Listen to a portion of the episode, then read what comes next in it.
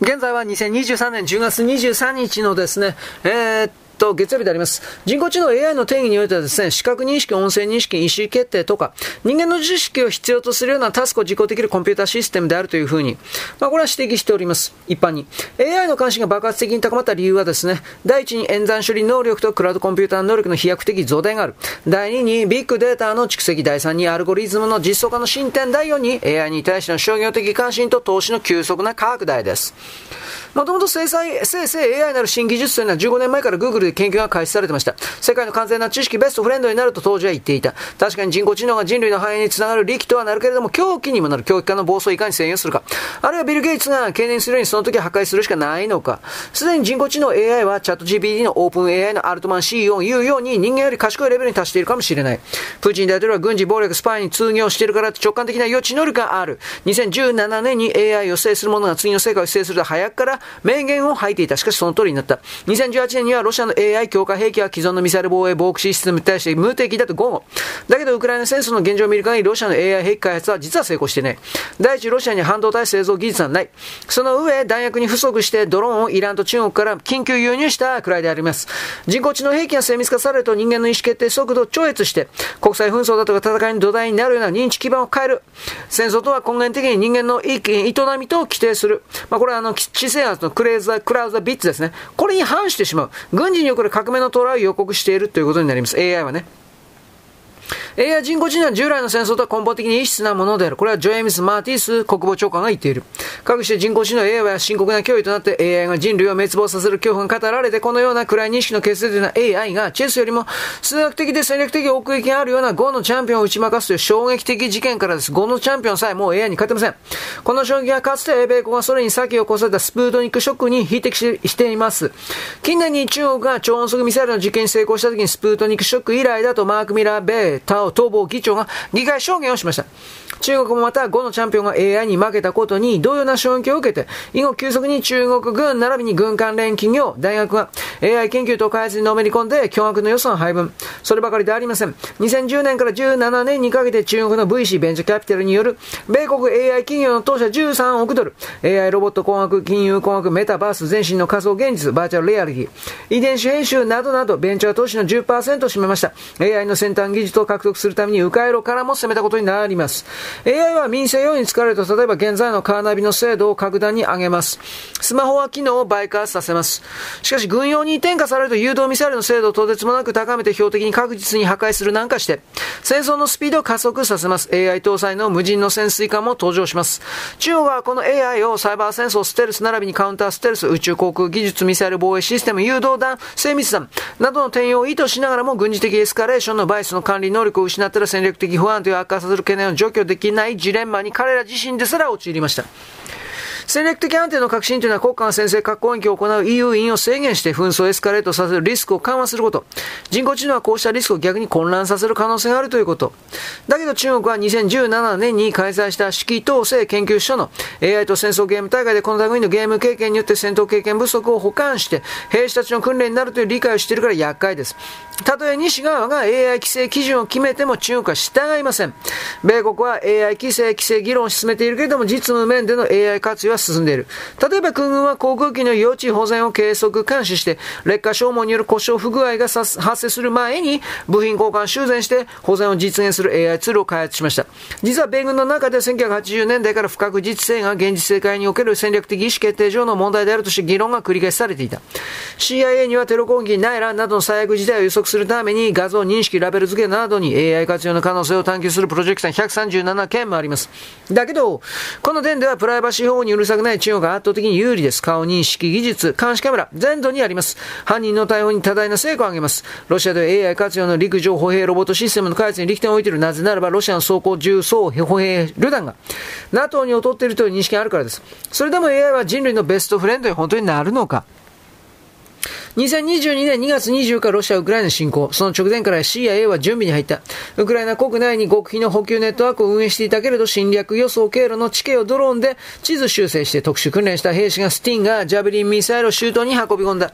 戦争が始まる前から CIA が戦争の中心であったとニューズウィーク。まさに AI 兵器の戦争であった。米国、ロシアには無言の密約があります。キエフがロシアそのものやロシア国家の存続を脅かす可能性のあることは通らないとして、見返りは、モスクワはウクライナを超えて戦争をエスカレートさせたり、核兵器の使用を訴えたりすることはないという密約です。CIA はポーランドを拠点に、ウクライナ支援キャンペーンを行っていることを認めています。その中では民間航空機による灰色の艦隊が武器やその他の物資を中央及び東ヨーロッパで往復させています。CIA の要因も新しい兵器やシステム運用を支援するため、極秘任務でウクライナに出入りしていたけれど、常にロシア軍との直接対決は避けています。その一つがブルガリア工作。2023年7月6日、ウクライナのゼレンスキー大統領は突如ブルガリの首都ソフィアを訪問。冷戦時代はモスクワの衛星国だったブルガリア、今では NATO の一員です。日本人のイメージのブルガリアはヨーグルト。日本との関連で言ったらバラでございます。広島県福山市はバラで有名だけど、ブルガリアのバラの谷火山楽と友好関係にあります。このようなイメージと異なってブルガリアは実は武器産業の国です。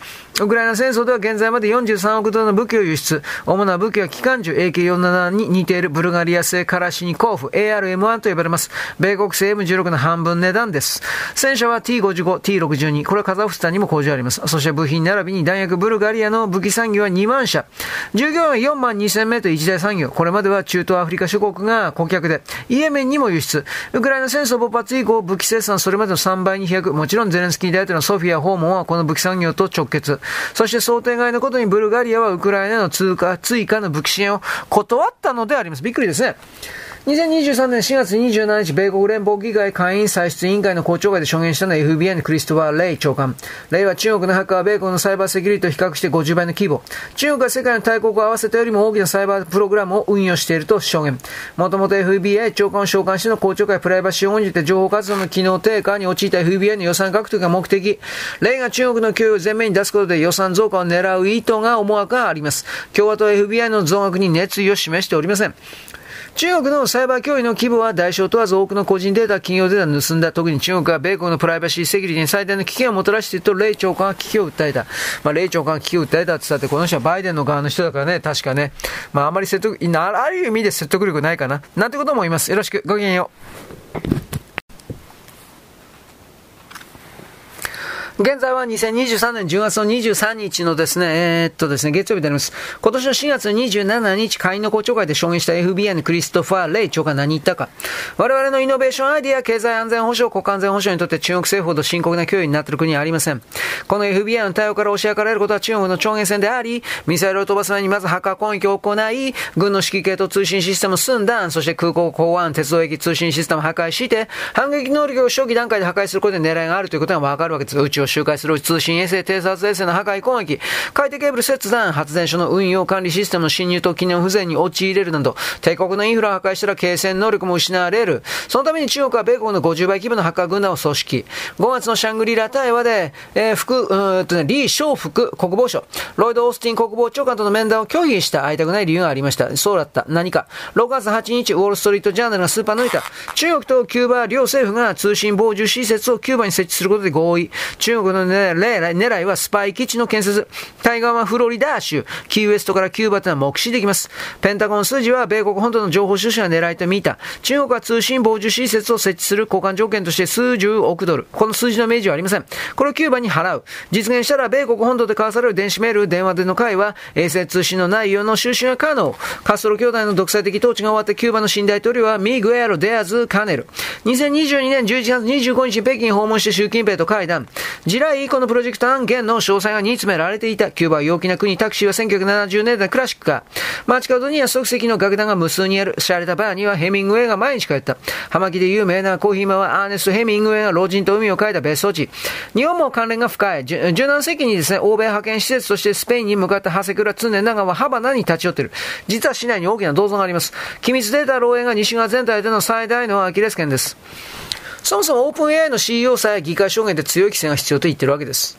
米国の政治には見えるもの見えないものがあります。可視できる動きは露骨なまでに反共和党、反トランプ。要するに保守主義に馴染まない人。ハイテク企業大学ウォール街。具体例の一つはツイッター。トランプさんのアカウントに難癖をつけて閉鎖。影響をした言論弾圧のことです。8800万人いたトランプのフォロワーは、トランプさんが立ち上げたトゥールースソーシャルに移したけれども400万のアカウントに減った。2022年10月に全米一の富豪、イーロン・マスクがツイッター買収。経営トップ並びに従業員のうち6000名をそそくた首。その上に広告収入に頼らない回避制として、加えて上場廃止。イーロン・マスクさんは言論活動を復権させるためにやむにやまれぬ正気の行動だと保守陣や高く評価。買収総額は440億ドル、6兆3800億円。融資資金の127億ドルを JP モルガンが支えたところが蓋を開けると三菱 UFJ は21%、26億ドル。みずほ銀行が4%、4億ドル。全体の4分の1は実は日本の銀行の積極融資でありました。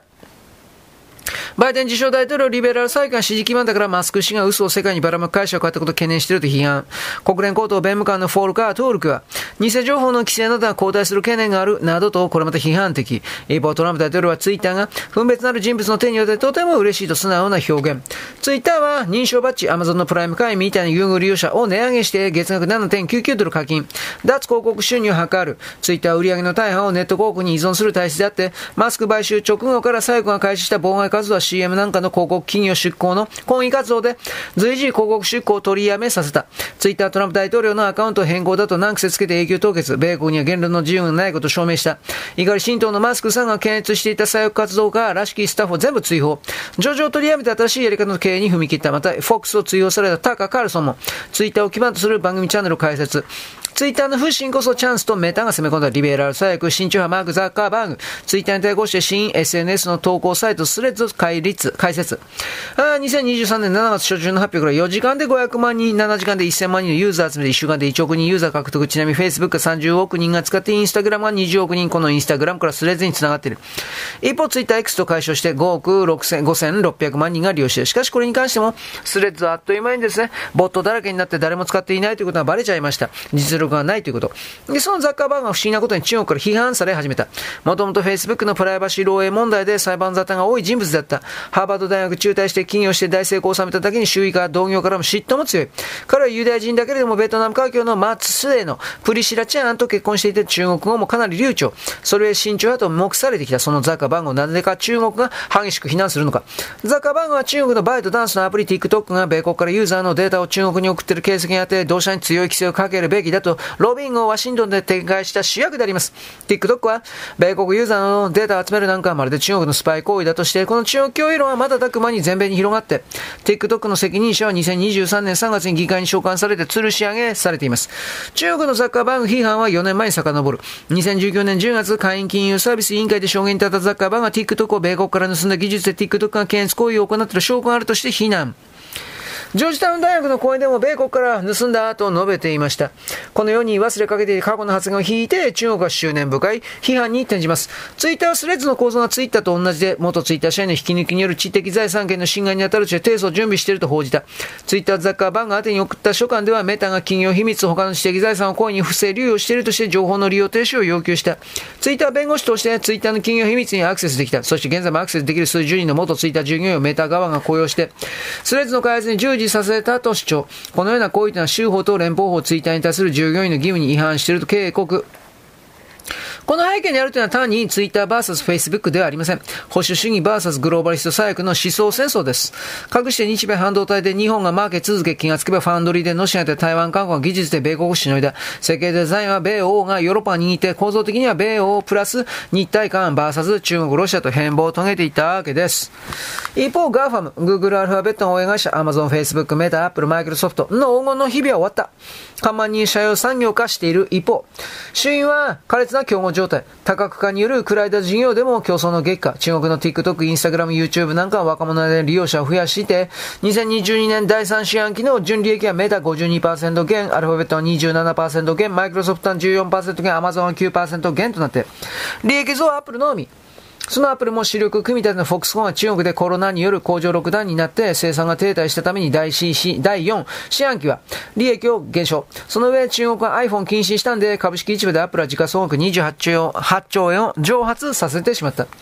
ガーファムの5社だけで米国株式の時価総額の4分の1、25%、直近のデータでは5分の1、20%にまで凹んで、関連ファンド投資銀行まで含めて大量解雇の嵐を吹き始めたアマゾンは新規採用凍結。ツイッターに続いてメーターも1万1000人を解雇。オンライン決済大手のストライプも1100人の、1100人の解雇発表。これはガーファム株取得で潤った投資家ファンドなんか、ウォール街が戦々恐々となって身構えています。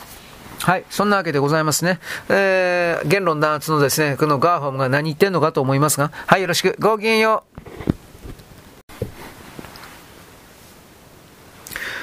現在は2023年10月23日のですね、月曜日であります。オーストラリア、そしてスイダニさん、この辺の話をしておりますけれども、